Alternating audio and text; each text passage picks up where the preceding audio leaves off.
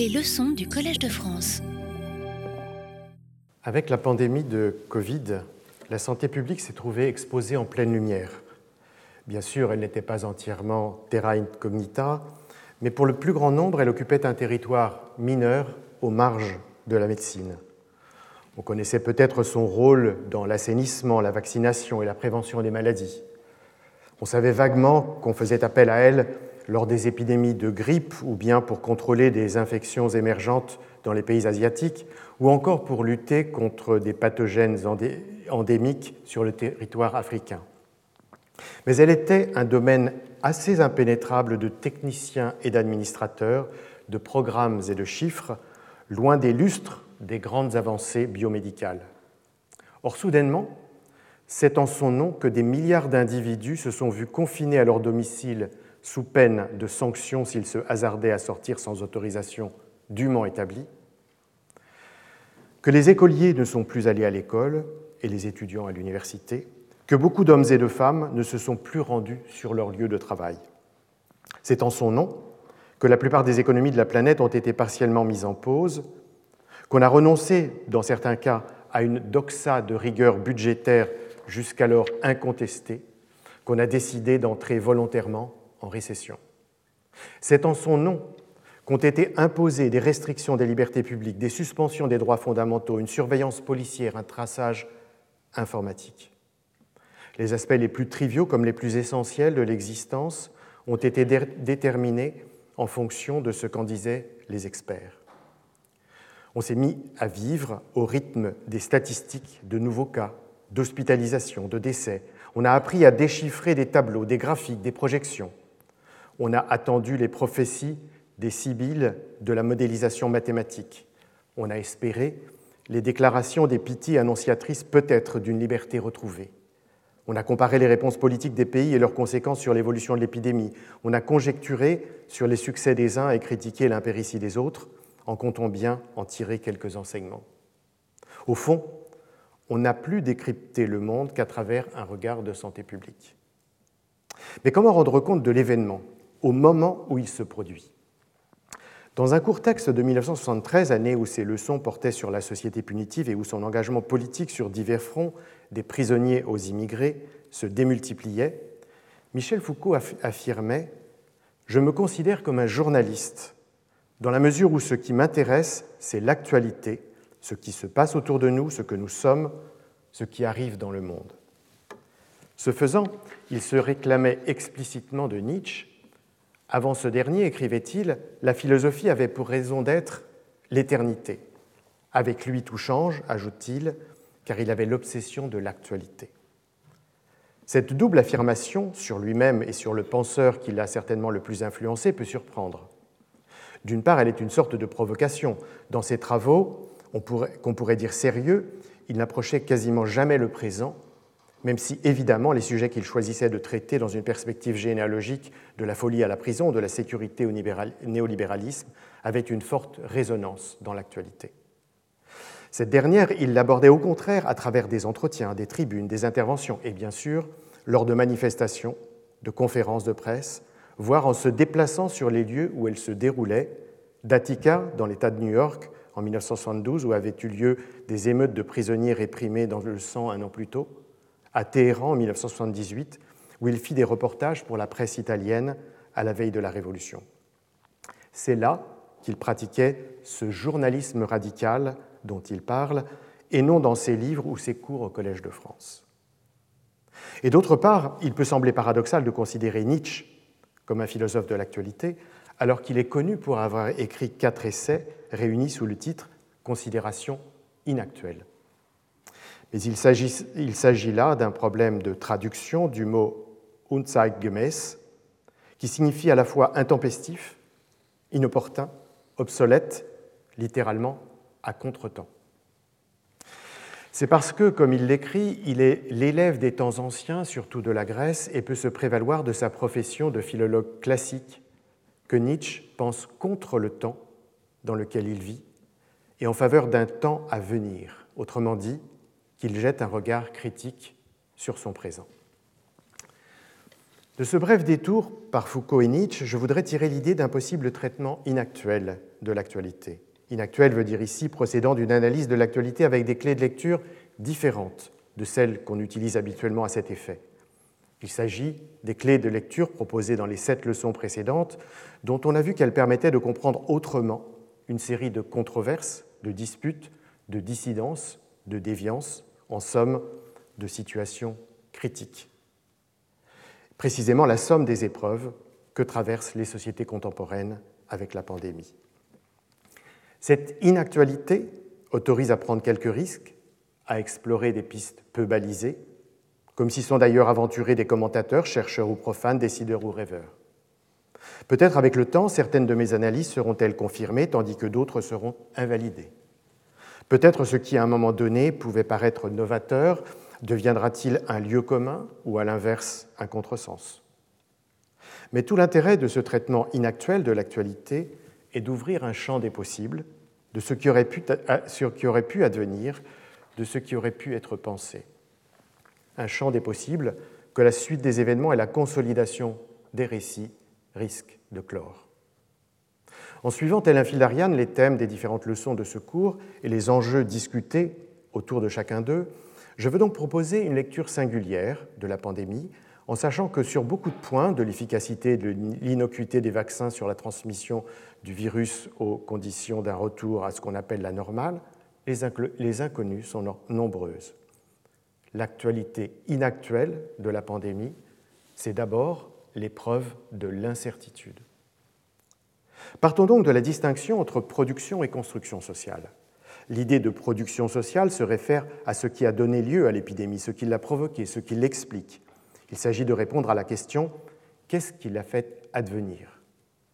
Par contraste, la notion de construction sociale évoque la manière dont différents agents ont contribué à la représentation de l'épidémie et dont cette représentation a participé à son tour à la façon dont les gens dans différents lieux et différents milieux en ont fait l'expérience. Et il s'agit ici de répondre à la question comment la voit-on et donc comment la vit-on? La production sociale renvoie à la dimension objective et la construction sociale à sa dimension subjective. L'analyse de la production sociale implique de se demander d'une part comment la maladie a émergé et d'autre part comment elle s'est diffusée, et donc à distinguer l'infection de la pandémie, bien que la première soit évidemment nécessaire à la seconde. Concernant l'origine de l'infection, elle a fait l'objet de conjectures diverses, au regard des travaux portant notamment sur l'épidémiologie des premiers cas supposés, la virologie des syndromes grippaux survenus avant le début officiel de l'épidémie, la comparaison des génomes du virus chez les humains avec ceux de coronavirus présents chez les animaux et la visite d'un groupe de chercheurs sous l'égide de l'Organisation mondiale de la santé au début de l'année 2021, l'hypothèse la plus vraisemblable met en cause le contact dans la province chinoise du Hubei entre des humains et des animaux, probablement des chauves-souris, avec peut-être un hôte intermédiaire, sans que soit entièrement écartée la possibilité d'un accident dans le laboratoire de Wuhan. Mais pour que cette infection devienne une pandémie, il a fallu des conditions particulières. L'accélération de la circulation internationale des personnes dans le cadre au départ du tourisme des Chinois dans le monde et de la coopération économique avec la Chine semble avoir été déterminante, mais ensuite c'est l'ensemble des déplacements qui a été concerné. Le trafic aérien de passagers a doublé en une décennie, la croissance la plus rapide concernant la région Asie-Pacifique, avec pour la période récente près de 10% par an. Il est assurément ironique que les pays du Nord, qui interdisent l'entrée sur leur territoire des migrants et réfugiés en provenance des pays du Sud, en arguant du risque qu'ils transmettent l'infection, aient été eux-mêmes les pourvoyeurs de l'épidémie dans ces derniers. Le président français appelait le 17 mars à une fermeture des frontières, 17 mars 2020, fermeture des frontières de l'espace Schengen, alors qu'à cette date, le continent européen était devenu l'épicentre mondial de la pandémie et que les premiers cas maliens sénégalais et burkinabés, entre autres, concernaient des citoyens de ces pays de retour de France. Quant au président des États-Unis, il annonçait le 19 mars de la même année la fermeture de la frontière méridionale de son pays à un moment où ce dernier comptait 73, 73 fois plus de cas et 175 fois plus de morts que le Mexique voisin, les premiers malades mexicains ayant été des hommes rentrant d'Italie. Quoi qu'il en soit, la mondialisation des échanges touristiques ou économiques a fortement contribué à la propagation de l'infection. Mais si l'on veut comprendre ce qu'ont été les multiples formes de réaction à la pandémie, non seulement au niveau politique, mais aussi dans la population, il est indispensable d'en appréhender la construction sociale. Le fait le plus évident à cet égard est la manière dont elle a, dès les premiers mois, presque complètement absorbé l'économie de l'attention. À partir de la mi-février, les médias occidentaux commencent à lui consacrer une part croissante de leur programme. Les mesures de confinement accentuent le phénomène, à la fois en raison de la difficulté pour les journalistes de se déplacer pour effectuer leur habituel travail de reportage, et surtout de la fascination exercée par la pandémie sur un public désormais captif chez lui. Les chaînes d'information continue ne traitent pratiquement plus que ce sujet et les autres médias bousculent leur programme pour mieux répondre à l'attente qu'ils imaginent et contribuent à produire. La présentation quotidienne des statistiques de cas et de morts, les conférences de presse vespérales du directeur général de la santé français et du président états-unien, les témoignages de personnel de soins et de proches de personnes décédées, les avis de savants sollicités aussi bien sur l'évolution possible et les délais de production des vaccins que sur les conséquences psychologiques de l'isolement et les modalités pratiques du déconfinement, scandent une dramaturgie dont les sondages montrent qu'elle génère d'abord une grande anxiété, puis devient peu à peu plus rassurante à mesure qu'une certaine connaissance du phénomène se diffuse, faisant de chaque citoyen un expert. De façon remarquable, aux États-Unis, la campagne des primaires démocrates, qui suscitait l'intérêt et les passions, disparaît presque totalement des écrans de télévision et des articles de presse, tandis qu'en France, la réforme des retraites qui avait provoqué tant de débats et de protestations ne semble plus qu'un lointain souvenir dont les médias ne discutent plus les bouleversements annonce. Le déplacement de l'attention vers la pandémie accentue deux phénomènes qui lui préexistaient aux États-Unis comme en France et dans bien d'autres pays. L'information produite se concentre sur les situations nationales et la participation des publics passe par l'expression de leur vécu individuel. Cette double focalisation sur soi en tant que nation et en tant qu'individu invite à la fois au consensus d'un destin partagé et à la reconnaissance des subjectivités affectées. Le gouvernement demande l'unité de tous dans cette cause commune. Les citoyens célèbrent le travail d'introspection rendu possible par le confinement. Une telle attitude participe d'un certain retrait de la politique en tant qu'elle concerne la conflictualité, mais aussi le collectif. Elle s'accompagne d'une subreptice éclipse du sort réservé à certaines populations, contient implicitement pour moins légitime dans la communauté nationale et dont on cherche peu à connaître l'expérience individuelle. On entend à peine la voix des habitants des quartiers populaires, pourtant les plus touchés par l'épidémie. Rares sont ceux qui s'interrogent sur ce que vivent les détenus dans les prisons surpeuplées où la distanciation est illusoire.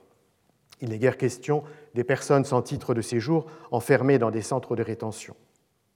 Quant au reste du monde, ils paraissent être effacés. Les centaines de migrants qui meurent en Méditerranée, les milliers de réfugiés qui s'entassent dans les camps en Grèce, les centaines de milliers de Syriens bloqués sans abri à la frontière de la Turquie, les millions de Yéménites confrontés à une détresse alimentaire sous les bombes fournies par les pays occidentaux.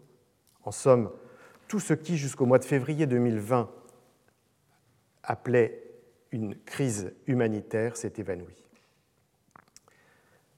Le monde n'existe plus qu'en tant qu'il est exposé à la pandémie. À ceci près que ce monde est très limité, essentiellement circonscrit aux pays occidentaux et aux repoussoirs bienvenus tels la Chine et à un moindre degré la Russie. Dans ce cadre restreint, la pandémie est construite dans une double relation d'altérité par rapport à l'autre viral et par rapport à l'autre humain, tous deux sous forme antagonique. Le virus est décrit comme un ennemi invisible, rhétorique martiale dont Donald Trump et Emmanuel Macron se sont fait les champions. Le premier se décrit comme président en temps de guerre, le second répète à l'envie que nous sommes en guerre. Ce langage a une double fonction. Grandir celui qui le tient et se pose en défenseur de la nation en essayant de se hisser à la hauteur d'un Roosevelt ou d'un De Gaulle, appeler à l'unité derrière le chef en faisant, en faisant taire la critique au moment où les faiblesses de l'État deviennent le plus visibles on a vite fait de passer de l'hostilité à l'égard du virus à l'animosité à l'encontre des êtres humains. On a vu comment aux États-Unis et en France et ailleurs, les Chinois ou des nationaux de ces pays qui sont d'origine chinoise, ou même par approximation des personnes qui viennent d'autres pays est-asiatiques, ont pu être victimes de propos, voire d'agressions racistes. Inversement, à Guangzhou, dans le sud de la Chine, ce sont des Nigérians qui sont suspectés d'être infectés et chassés des quartiers de la ville. La désignation de bouc émissaire en temps d'épidémie est un phénomène habituel. Il s'agit toutefois rarement d'une production de novo.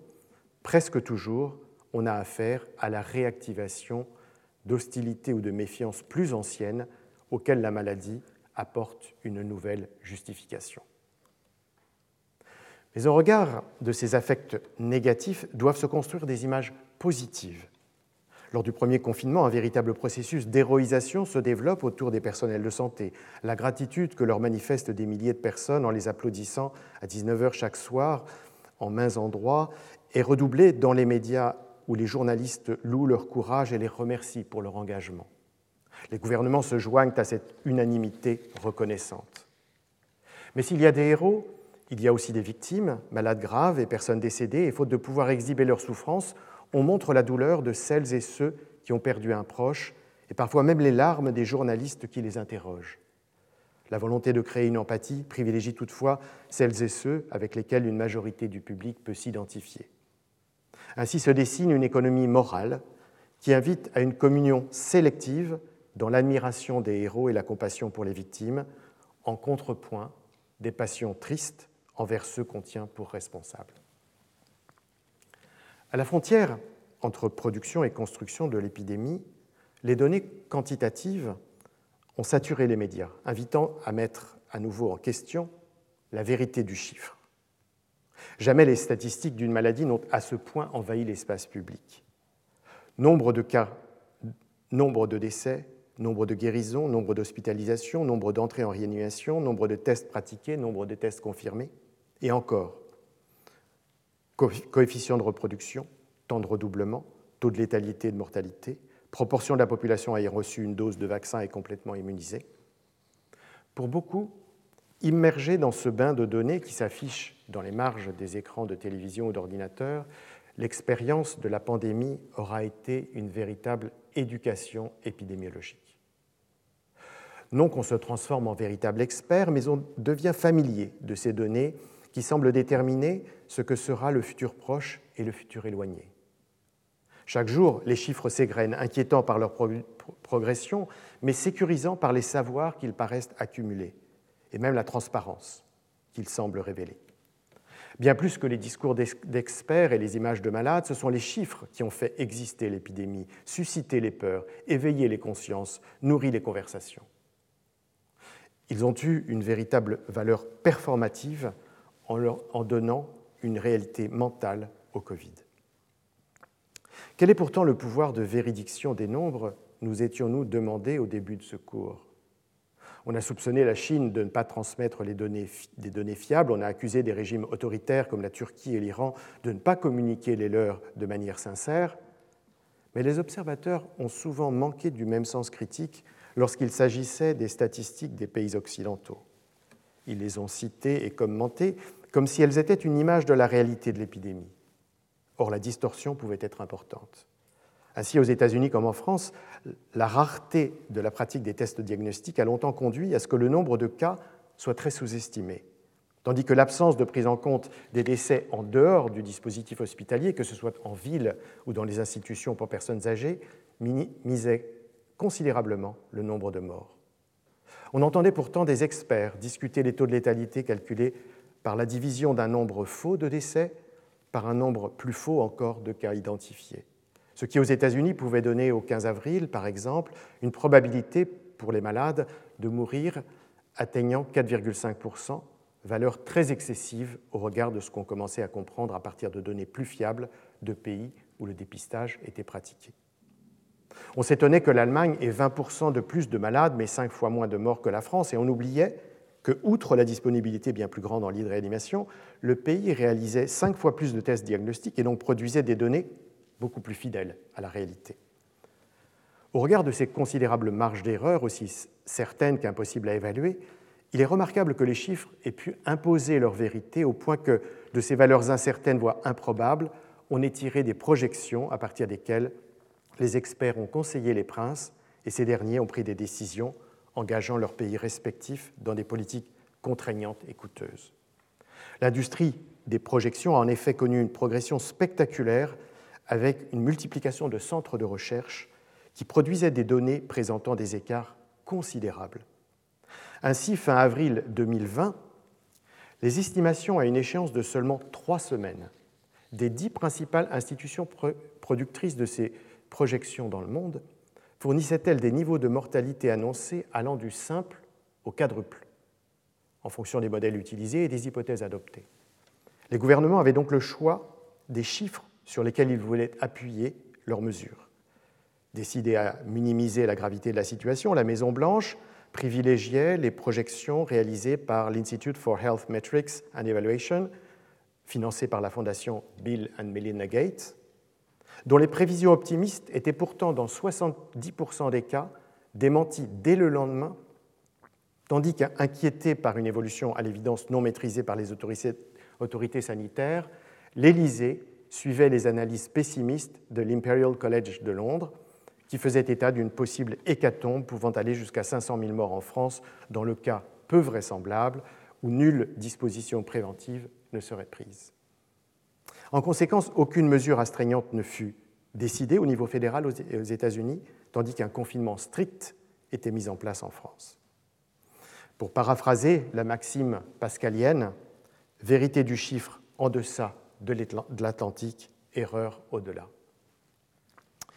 Si les statistiques ont ainsi fait l'objet de débats et de disputes, tel n'a pas été le cas pour les frontières épistémiques, comme nous les avions appelées, en ce qui concerne la maladie. Fin décembre, l'étrange pneumonie était décrite. Deux semaines après, son génome avait été établi par des chercheurs chinois. Un mois plus tard, le nom du virus, SARS-CoV-2, et le nom officiel de la maladie, Covid-19, étaient déterminés par le Comité international de taxonomie des virus et l'Organisation mondiale de la santé, respectivement. En très peu de temps, la nosologie était donc fixée et très vite ensuite la clinique avec son polymorphisme bien connu. Même la forme prolongée qui associe fatigue invalidante avec somnolence ou au contraire insomnie, trouble de la mémoire, de la concentration, de l'humeur, sensation d'oppression thoracique ou de, palpitation cardiaque, maux de tête, douleurs musculaires, signes cutanés, symptômes digestifs. Autrement dit, un tableau d'autant plus semblable au syndrome de fatigue chronique qu'il affecte de façon très majoritaire des femmes jeunes ou d'âge moyen. Ce tableau donc a été presque immédiatement pris au sérieux par les médecins personne ne se hasardant à le mettre en question, comme ce fut le cas pour le syndrome de la guerre du Golfe ou la maladie de Lyme chronique. Le Covid long est ainsi entré dans une provisoire nosographie, ni officielle ni contestée. En revanche, c'est sur la question des traitements que les frontières épistémiques ont été le plus fortement ébranlées, mettant à l'épreuve à la fois la communauté médicale elle-même et ses relations avec le public et avec les autorités. Le cas le plus emblématique est bien sûr celui euh, de l'hydroxychloroquine. Au départ, il y a une étude clinique conduite par une équipe marseillaise sur 42 patients présentant des formes légères de la maladie, parmi lesquels 26 sont traités par de l'hydroxychloroquine et 16 servent de groupe contrôle, recevant les soins habituels. Au sixième jour, 14 parmi les 20 traités n'ont plus de traces du virus, contre seulement 2 sur 16 dans le groupe contrôle, ce qui amène les auteurs à affirmer l'efficacité de leur traitement.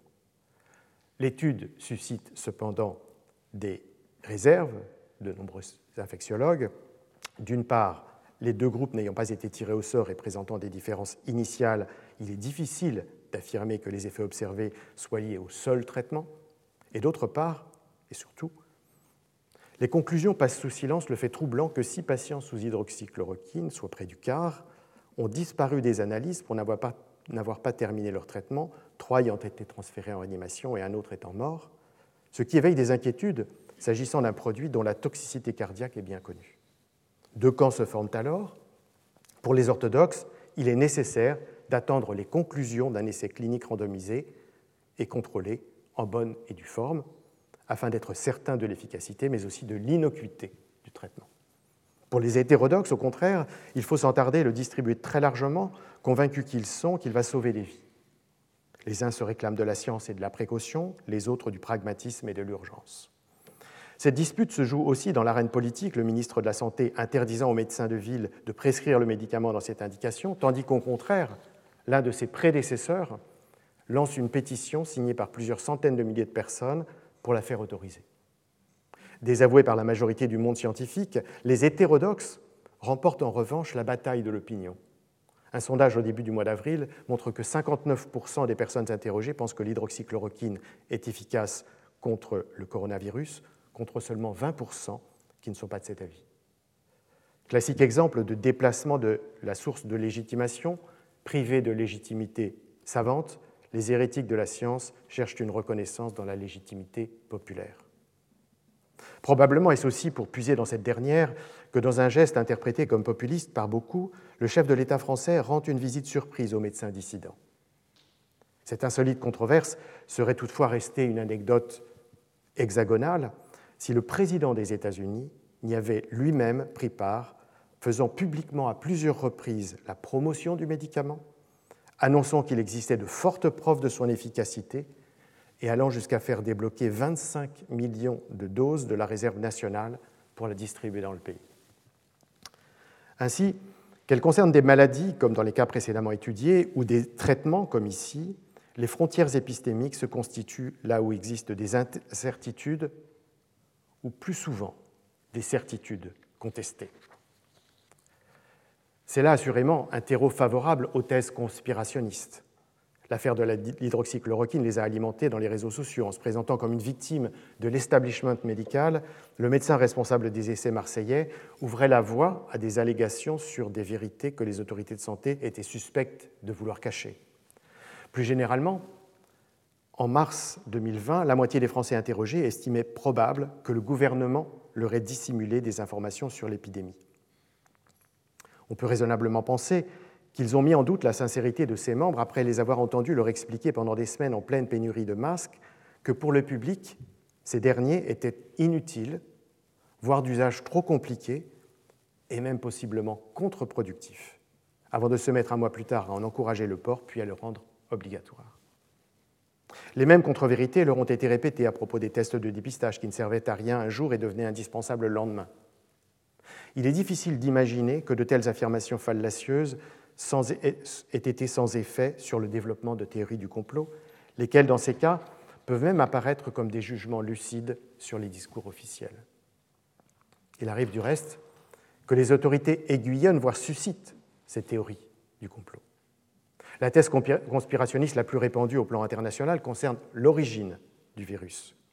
On trouve en effet dans la ville de Wuhan, d'où l'épidémie est partie, l'un des deux laboratoires chinois P4, dénomination correspondant aux agents infectieux les plus dangereux car ils ont une mortalité élevée et n'ont ni traitement ni vaccin. Sans citer ces sources, mais laissant entendre qu'elles provenaient des services de renseignement, la chaîne d'information continue conservatrice Fox News affirmait le 15 avril 2020 qu'il existait, en les citant, une conviction croissante que l'épidémie était née dans ce laboratoire et parlait de l'intention du gouvernement chinois de défier ainsi les États-Unis en montrant les capacités supérieures de leur pays dans la lutte contre le virus, ce que l'Organisation mondiale de la santé, informée des faits, se serait euh, efforcée de couvrir. Sans confirmer l'existence de ces manœuvres, plusieurs membres du gouvernement états-unien, y compris le président lui-même, en distillaient, euh, le soupçon lors d'entretiens avec des journalistes, et bien que des études génomiques en aient écarté la possibilité à ce stade, les médias et politiciens proches de l'hôte de la Maison-Blanche n'en continuaient pas moins leurs insinuations, nourrissant une campagne anti-chinoise qui mêlait accusations ouvertes et ressentiments latents. De leur côté, les réseaux sociaux chinois, encouragés par les autorités, fourmillaient de messages faisant des États-Unis la véritable source du virus dans une logique d'inversion du blâme.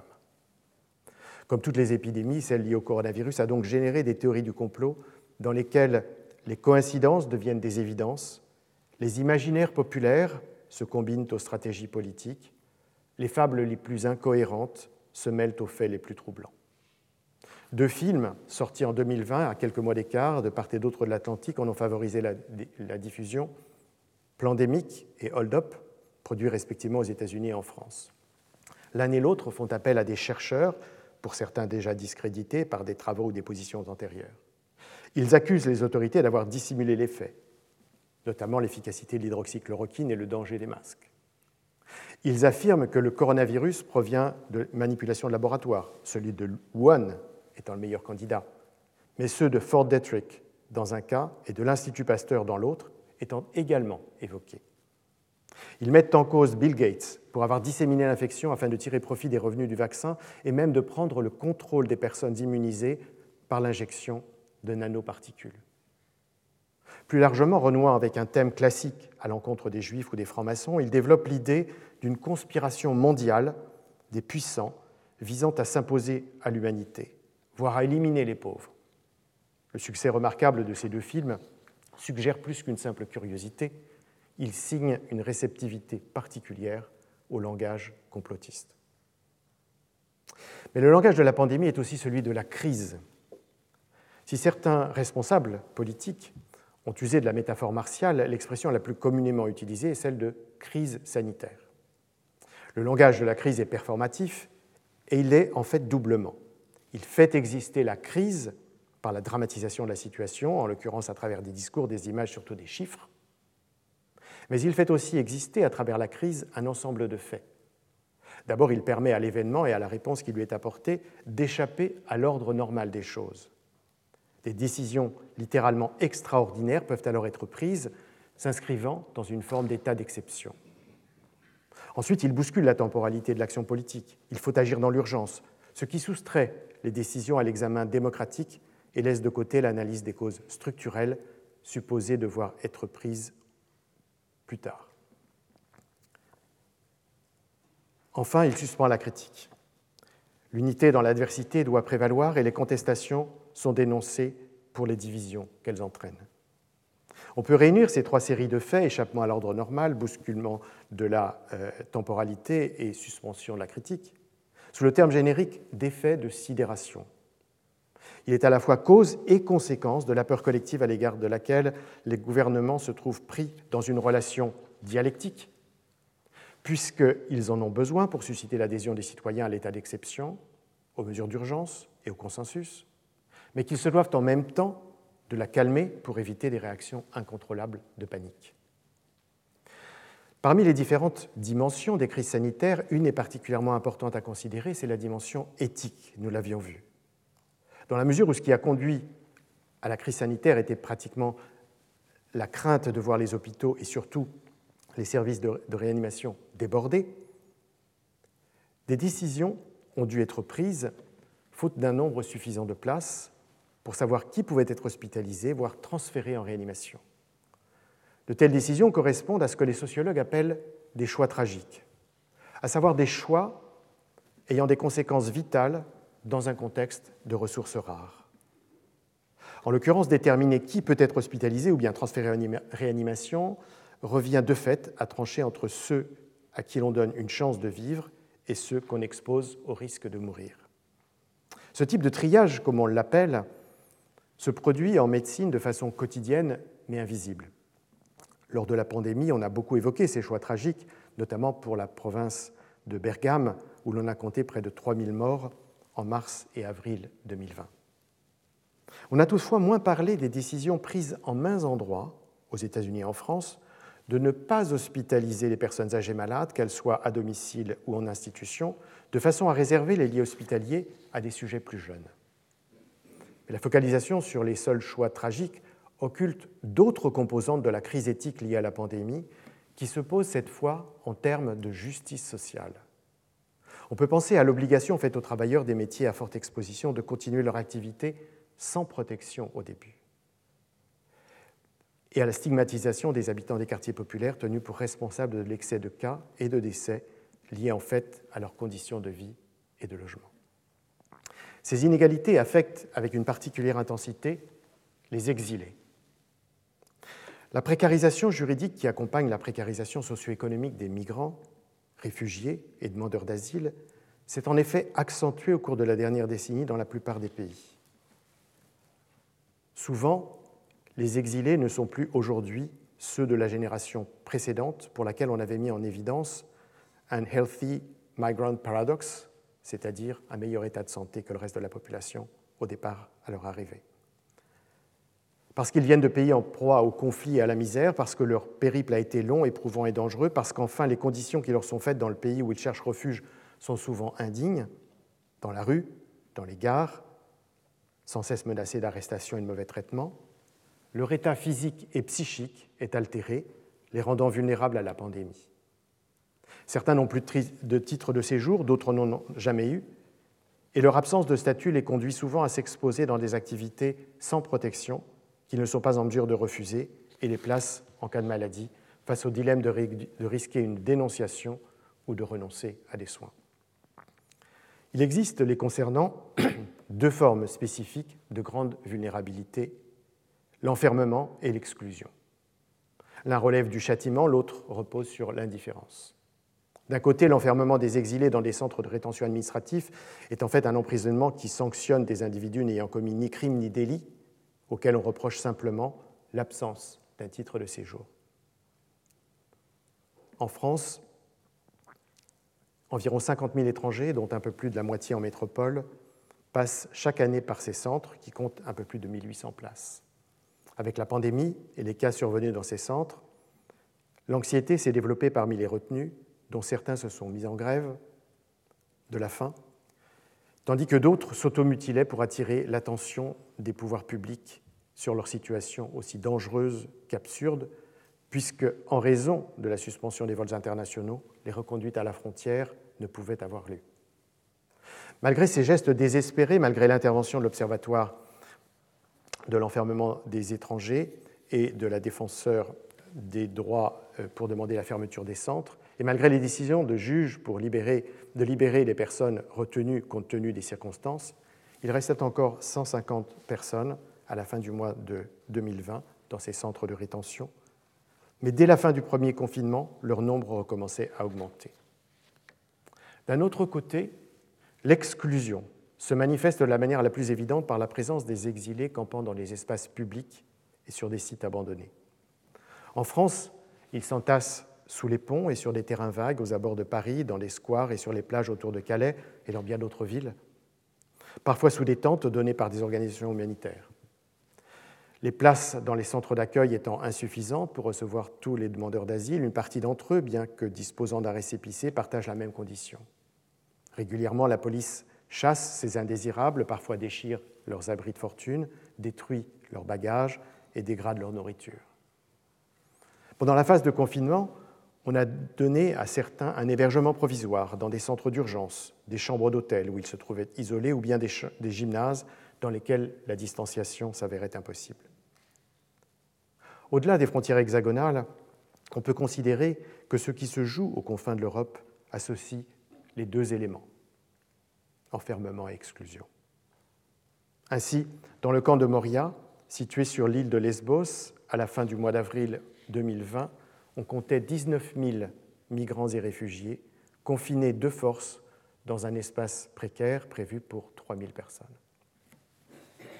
Mais c'est dans les prisons que le confinement forcé semble réaliser les conditions les plus favorables à la diffusion de l'épidémie. La cohabitation des détenus est la conséquence de la surpopulation, comme en France, où au début de l'année 2020, la densité moyenne par cellule atteignait 138% en maison d'arrêt. Près de 14 000 prisonniers étaient en surnombre et l'on dénombrait plus de 1600 matelas au sol, indiquant autant de cellules, en principe individuelles, occupées par trois personnes. Le contrôleur général des lieux de privation de liberté, le défenseur des droits, des syndicats de magistrats et d'avocats et des intellectuels ont très tôt alerté les pouvoirs publics et demandé que soit respecté l'encellulement individuel prévu par la loi. En un trimestre, la population carcérale a ainsi diminué de 19%, passant de 72 000 à 58 000, par l'effet conjoint d'un nombre moindre de condamnations, les tribunaux fonctionnant au ralenti, et de mesures décidées pour favoriser les libérations précoces pour des détenus en fin de peine. Mais dès la fin du premier confinement, l'augmentation du nombre de détenus a repris, à raison d'une augmentation mensuelle de 1000 prisonniers, soit 10% de plus en huit mois.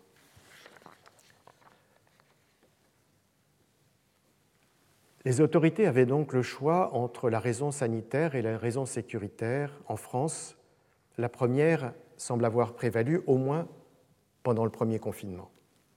Mais ce choix a imposé des conditions d'incarcération encore plus strictes. Aux États-Unis, la seconde raison sécuritaire a été la règle avec des conséquences dramatiques pour les personnes détenues. Début juin 2020, on comptait un mort du Covid dans les prisons françaises et 510 dans les prisons états-uniennes.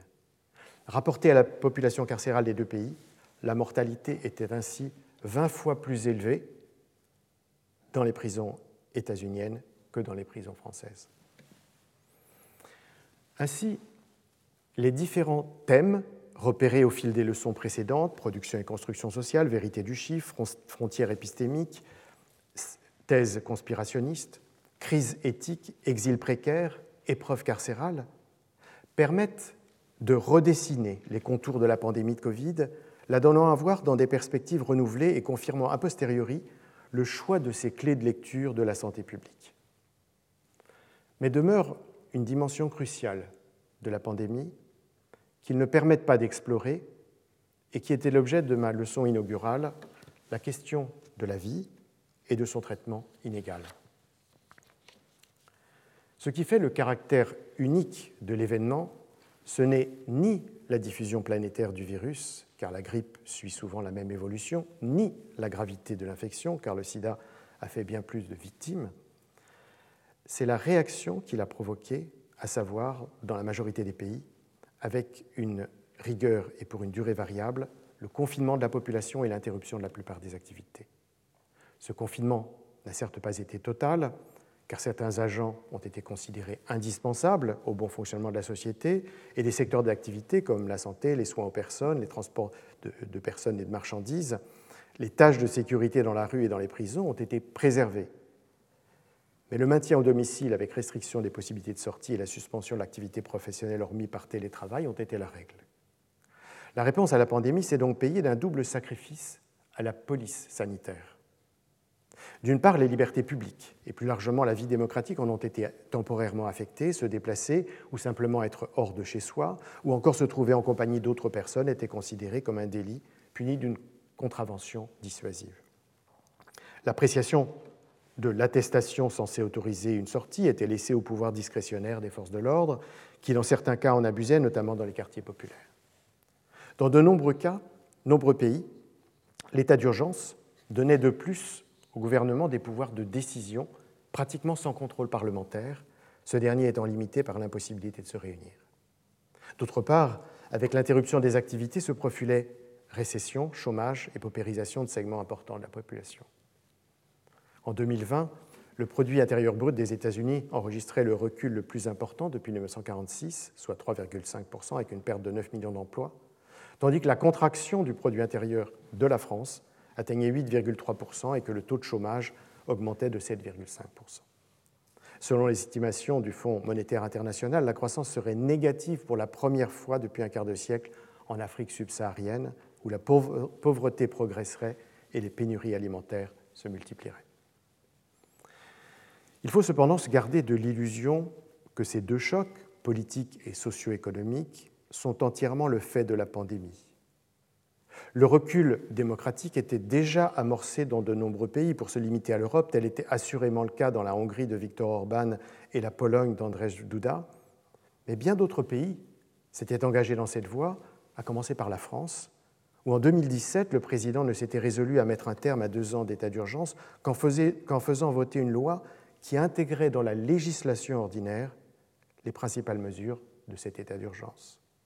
Et où, en 2018, le philosophe Michael Fossel dressait un parallèle troublant avec la situation française 80 ans plus tôt, à la veille du second conflit mondial.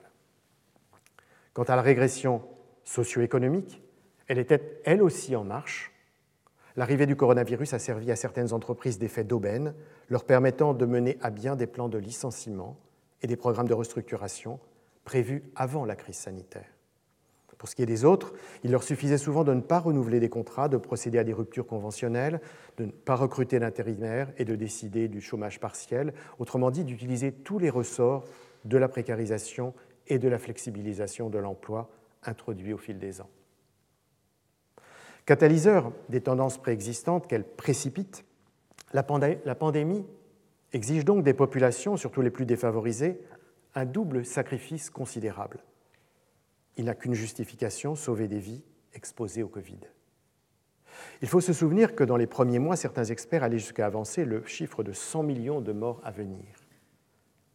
Mais plus que le nombre de victimes potentielles, aussi abstrait qu'incertain, c'est la dramatisation des décès à travers des statistiques quotidiennes, des images de sacs mortuaires s'accumulant, des récits de services de réanimation surchargés et des témoignages de proches de personnes décédées qui impriment dans les esprits l'évidence que tout doit être fait pour réduire la mortalité due à la pandémie.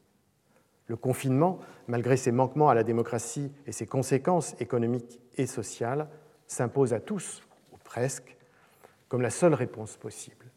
Un consensus se, constitue que peu de responsables ou d'intellectuels se risquent à briser. Il faut prendre la mesure de cette soudaine valorisation de la vie. Elle peut sembler aller de soi. Elle est pourtant un fait relativement récent. Que l'on songe aux 20 millions de morts pour moitié des civils, acceptés comme prix supposé de la victoire pendant la Première Guerre mondiale, moins d'un siècle avant le début de la, de la pandémie de Covid. Du reste, aujourd'hui encore, lorsque ces morts sont celles d'ennemis, elles n'ont certainement pas la même valeur. Que l'on se souvienne de la phrase de Madeleine Albright, alors ambassadrice des États-Unis aux Nations Unies, considérant que les plus de 500 000 enfants décédés du fait des sanctions imposées à l'Irak par son pays étaient malheureusement le prix à payer pour la chute du régime de Saddam Hussein. Même quand ces morts sont simplement celles d'étrangers, elles ne comptent guère, que l'on pense aux plus de 20 000 hommes, enfants et femmes, qu'on a laissés se noyer en Méditerranée depuis 2014, non seulement sans les secourir, mais en refusant même qu'ils soient secourus par des agents humanitaires. C'est donc lorsqu'il s'agit des siens, ou tout au moins de ceux considérés comme appartenant à sa communauté morale, que la vie mérite d'être protégée. D'où les sacrifices considérables consentis pour contenir la mortalité du Covid. Mais cette vie est physique. Et les efforts pour la préserver ne s'étendent pas jusqu'à la vie sociale, vie exposée non pas à un virus, mais à l'indignité et à l'injustice, celle des familles africaines dont les enfants souffrent de saturnisme, celle des exilés dans les camps d'internement, celle des détenus dans les maisons d'arrêt. Cette déconnexion des deux formes de vie, vie physique et vie sociale, et la valorisation de la première plutôt que de la seconde caractérise ce qu'on a proposé d'appeler biolégitimité, c'est-à-dire la reconnaissance de la vie physique comme bien suprême, qui est une signature de la modernité occidentale et peut-être de plus en plus de la modernité tout court. On ne manquera évidemment pas de relever le paradoxe de ces pays, Chine qui fait disparaître ses opposants, Arabie saoudite qui les exécute publiquement, États-Unis qui continuent de pratiquer la peine de mort, dont les gouvernants ont fait le choix du confinement, plus ou moins généralisé, de la suspension partielle des libertés publiques et de l'interruption temporaire des activités pour protéger la vie humaine. Le consensus n'est cependant pas total, certes marginal, la critique de la biolégitimité se fait selon deux perspectives distinctes, économiques et politiques. Sur le terrain économique, la figure la plus remarquée a été aux États-Unis celle de Dan Patrick, le lieutenant-gouverneur du Texas, qui a demandé qu'on ne sacrifie pas le pays et qu'on laisse les personnes âgées prendre soin d'elles-mêmes, ajoutant que si on lui demandait Êtes-vous d'accord pour prendre un risque sur votre survie en échange de la préservation pour vos enfants et petits-enfants de l'Amérique telle qu'elle est, il répondrait sans hésiter qu'il faudrait sauver l'économie. La formule qui, euh, trouvait un écho dans le discours de chefs d'État comme Donald Trump et euh, Jair Bolsonaro a choqué car elle faisait prévaloir la santé sur l'économie, la santé de l'économie pardon, sur la vie des personnes âgées. Wealth over health, selon la formule consacrée. Sur le terrain politique, l'intellectuel qui s'est exprimé, lui, avec le plus de vigueur en Europe, est Giorgio Agamben, qui, après avoir récusé l'existence d'une pandémie et avoir accusé le gouvernement italien de se servir du prétexte de la situation pour imposer un état d'exception, a présenté une version plus acceptable de sa critique en déclarant, lors du premier confinement, que, je le cite, comme face au terrorisme, on affirmait qu'il fallait supprimer la liberté pour la défendre, De même, on nous dit aujourd'hui qu'il faut suspendre la vie pour la protéger. Ce qui pour lui posait problème, c'était que ses concitoyens soient, je le cite encore, disposés à sacrifier pratiquement tout, leurs conditions normales de vie, les rapports sociaux, le travail et même les amitiés, les affects, les convictions politiques et religieuses, au danger de se contaminer, ajoutant que même les morts n'ont plus droit aux funérailles. C'est ainsi le sens de la vie qui est en jeu pour lui, entre ce qu'il appelle la vie nue et la vie qualifiée. On a donc deux contestations, des mesures restrictives et parfois répressives prises par les gouvernements, qui sont fort différentes. Dans la version du politicien texan, elle se fait au nom d'une vie au service de l'économie. Vivre, c'est participer à la richesse de la nation. Dans la version du philosophe italien, elle s'appuie sur une conception de la vie en tant qu'humain et citoyen. Vivre, c'est participer à la construction de la cité. Quelle vie voulons-nous? Telle est la question à laquelle, selon les réfractaires au confinement, il nous est demandé de renoncer à répondre. C'est toutefois une autre question que je voudrais poser. Interroger non pas la justesse du choix fait, mais la justice de sa mise en œuvre au regard du principe dont il se revendique. Il s'agit de déplacer l'examen de la politique du confinement du normatif, a-t-on bien fait de le décider, vers un descriptif, qu'a-t-on fait en pratique, qui débouche donc sur une autre forme de critique, qu'est-ce que les choix faits disent de la société? Le confinement est présenté comme une mesure universelle, mais en réalité, il exclut non seulement les travailleurs nécessaires aux besoins indispensables de soins, d'alimentation, de transport, mais également, de façon souvent occulte, des travailleurs seulement utiles au bon fonctionnement de certains secteurs de l'économie capitaliste, pour autant que leur statut précaire ou leurs ressources insuffisantes les rendent susceptibles d'accepter des conditions dangereuses. Et l'on a vu comment des flambées épidémiques pouvaient se développer dans certains de ces sites, notamment les abattoirs ou des chantiers. Quant aux modalités de réalisation et de surveillance du confinement, elles ont été très différenciées, comme nous l'avons vu, selon les catégories et les territoires, les plus aisés pouvant se retirer à la campagne et la répression policière s'avérant plus forte dans les quartiers populaires. Enfin, dans certains cas, le confinement forcé n'est pas une protection contre la maladie, mais au contraire une exposition au risque de la contracter ainsi que nous l'avons discuté pour les étrangers enfermés dans les centres de rétention administrative, les prisonniers détenus dans les maisons d'arrêt et les sans domicile fixe regroupés dans des gymnases. En somme, ce qui est présenté comme une mesure s'appliquant à tous établit en réalité de profondes lignes de partage qui sont autant d'indices de l'inégalité de la valeur des vies. Aux États-Unis, une étude au niveau des comtés montre qu'une augmentation de 1% des inégalités socio-économiques se traduit par un accroissement de l'incidence de l'infection de 2% et de sa mortalité de 3%. Et qu'une augmentation de 1% des disparités ethno-raciales est associée à un accroissement de l'incidence de l'infection de 4% et de sa mortalité de 7%. Ces écarts ont pour conséquence un recul de l'espérance de vie à la naissance de 2,7 ans pour les Noirs contre 0,8 pour les Blancs en 2020, soit une différence qui est désormais de six années entre les Noirs et les Blancs aux États-Unis, la plus importante observée depuis 1998. En France, le département de la Seine-Saint-Denis, qui est le plus pauvre du pays, a une densité 64 fois celle du pays, compte une proportion d'immigrés trois fois supérieure à la moyenne nationale et bénéficie d'un taux d'équipement hospitalier quatre fois inférieur à celui de la capitale. Ce département présentait en mars et avril 2020 une surmortalité par rapport à l'année précédente de 134%, bien plus que dans les autres départements. Cette surmortalité atteignait même 169% dans le territoire le plus défavorisé. Ainsi, au moment, même où les gouvernants visent à produire un consensus, la réalité épidémiologique rappelle que face à la pandémie, toutes les vies ne se valent pas.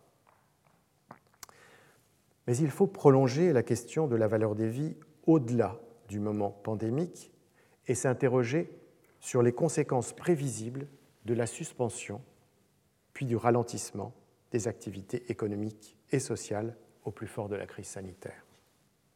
Ces conséquences risquent pourtant de demeurer pour l'essentiel invisibles, en relation avec des pertes d'emploi, des faillites d'entreprises, des expulsions de logements, de l'augmentation de la pauvreté, de la fragilisation des liens sociaux et de la perception d'une absence de perspective, leur traduction retardée n'aura guère d'écho dans l'espace public.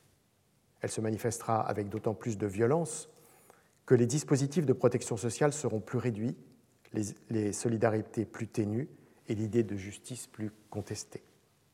Elle frappera, comme c'est déjà le cas, les catégories vulnérables et les minorités discriminées.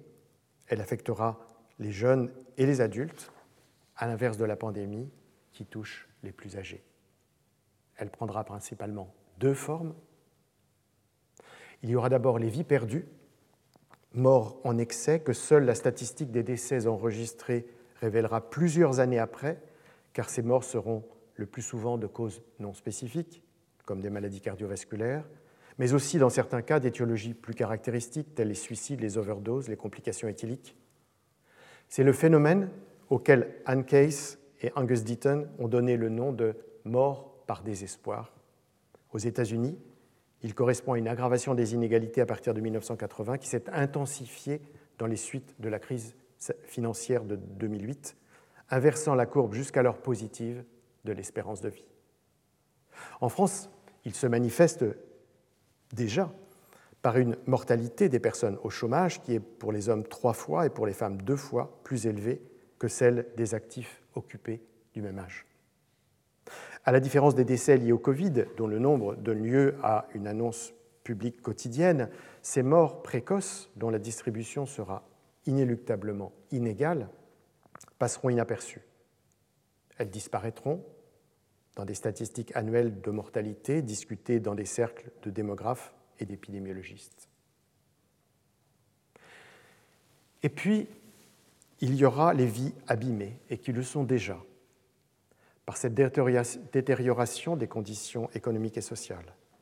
Elles ne seront pas même comptées, car leur dégradation ne se mesure pas avec les instruments de la statistique, et peut-être surtout simplement parce que n'étant plus productives, elles ne comptent guère. Elles subissent l'épreuve des blessures morales qu'Axel Honneth décrit comme des atteintes des trois dimensions nécessaires à la réalisation de soi comme être social, confiance en soi, respect de soi, estime de soi. Pour les victimes de la crise qui se dessine, l'expérience de la dépréciation à travers leurs relations aux autres, qu'il s'agisse de proches, d'employeurs potentiels ou d'organismes d'assistance, nourrit un état de souffrance qui affecte les individus bien plus profondément que ne le fait la maladie. En prendre acte est crucial, à la fois pour des raisons éthiques et théoriques, car c'est refuser de limiter la vie à ce que Walter Benjamin appelle le simple fait de vivre. Ultime leçon de la pandémie pour la santé publique, la vie qu'elle doit protéger ne saurait être réduite à la vie physique, elle est aussi et surtout une vie digne et pleine politiquement et moralement. Je vous remercie. Retrouvez tous les contenus du Collège de France sur www.colège-2-france.fr.